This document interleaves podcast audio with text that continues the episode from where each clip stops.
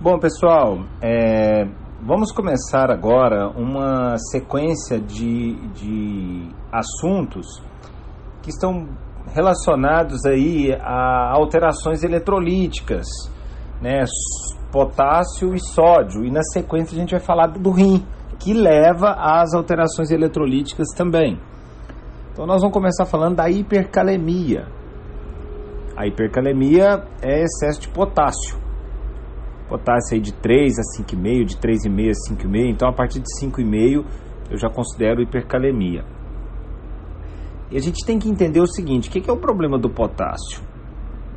Bom, entre os problemas do potássio, a gente lembrando aí da, da, da, da parte de condução, do sistema de condução elétrica do nosso corpo, o potássio ele faz parte da, da repolarização. Então, se eu tenho muito potássio, a repolarização fica muito longa. Então, você perde essa parte elétrica do corpo em parte. Então, por exemplo, você vai ter fraqueza muscular porque o músculo ele já não vai contrair com eficiência porque a repolarização está lenta. Você vai ter paralisia flácida. Quando se fala em parte elétrica do coração, você começa a ter você começa a desenvolver arritmias e diminui a motilidade intestinal. Então, a hipercalemia está muito relacionado com a, com a repolarização, né? uma repolarização alterada. E, e outro, outro ponto super importante aí é que quando você está então com alterações eletrolíticas, você consegue ver isso muito bem no, no eletro. Quais são as causas de hipercalemia? Doença renal crônica, o paciente com cetoacidose diabética. Por que a cetoacidose diabética? porque o potássio ele está predominantemente intracelular. E diante de, um, de uma alteração do pH no meio interno, que não seja intracelular, né, o meio intersticial, que a gente fala de meio interno, esse potássio tende a saída do, do meio intracelular para o extracelular, para o interstício, para o plasma. Então, a cetoacidose diabética, ela cursa com uma saída de potássio. Então, uma das preocupações da pessoa quando está em cetoacidose diabética é a, a, a saída do potássio. Assim também, um aumento da osmolaridade vai gerar uma saída de potássio como por exemplo o estado hiperosmolar hiperglicêmico. Então essas duas complicações da diabetes eu tenho que preocupar com o potássio. Outros, os diuréticos, o espironolactona, ele vai aumentar o potássio. Por que, que ele vai aumentar o potássio? Ele vai antagonizar a ação da aldosterona. E o que, que a aldosterona faz? Ela puxa sódio e joga potássio para fora. Isso é o fisiológico da aldosterona. Se eu estou antagonizando a aldosterona, esse processo é inverso. Eu aumento o potássio e jogo sódio para fora. Por isso que o espironolactona é dos tratamentos para diminuir o sódio no sangue. Outro, os IECAS. Os IECAS também bloqueiam esse eixo. Um pouco antes, mas também bloqueiam esse eixo. Por isso, pacientes que fazem uso de espironolactona, né, pacientes com NIRA 3, NIRA 4, pacientes já com uma insuficiência cardíaca mais grave, ou até mesmo pacientes com, com uma, uma, uma cirrose hepática, uma, uma disfunção grave do fígado, associado com IECA, ele pode gerar uma hipercalemia. O hipoaldosteronismo termina na mesma ideia. Se eu não tenho aldosterona fisio, fisiopatologicamente, um hipoaldosteronismo, também eu tenho potássio alto. Uma rabdomiólise, por quê? Porque o potássio está predominantemente intracelular. Então, como eu tenho destruição de, de células musculares, eu jogo potássio no sangue. O uso dos AINES também eleva o potássio, isso eu não sei entrar em muitos detalhes.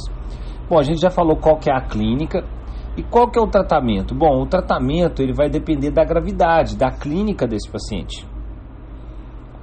Uma emergência hipercalêmica, né, um potássio bem alto, esse paciente já está tendo um ataque ventricular, já está né, alterações eletrolíticas graves.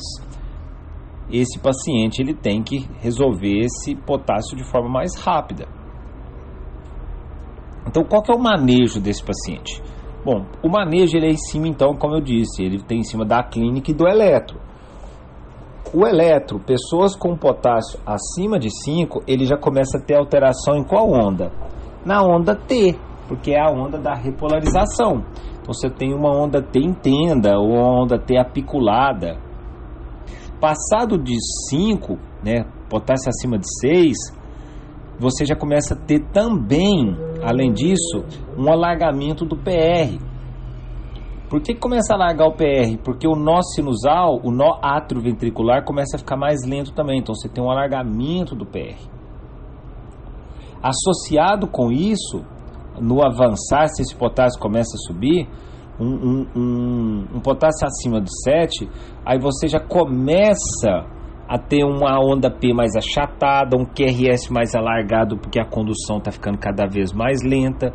E como essa repolarização precoce está tá alterando a onda T, a onda T começa a puxar o segmento ST, então você tem um QRS alargado, uma elevação do segmento ST.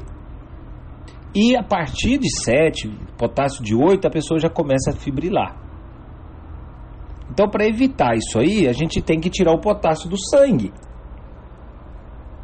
Então, qual que é a estratégia de tirar o potássio do sangue? Bom, nós temos a insulina, que tem, ela tem essa característica, ela joga potássio para dentro das células. Eu tenho os beta 2 agonista, salbutamol, formoterol, que também joga células a potássio para dentro da célula. É, são, são, são aquelas famílias é, que conseguem naquele momento tirar o potássio do, do sangue. Ele não diminui o potássio do corpo, ele só está tirando do sangue e jogando para dentro das células. Só que quando eu estou fazendo uso de insulina, eu tenho que fazer uso da glicose também, um soro glicolizado ou glicosado, né? Porque senão você vai gerar uma hipoglicemia, afinal você está dando insulina.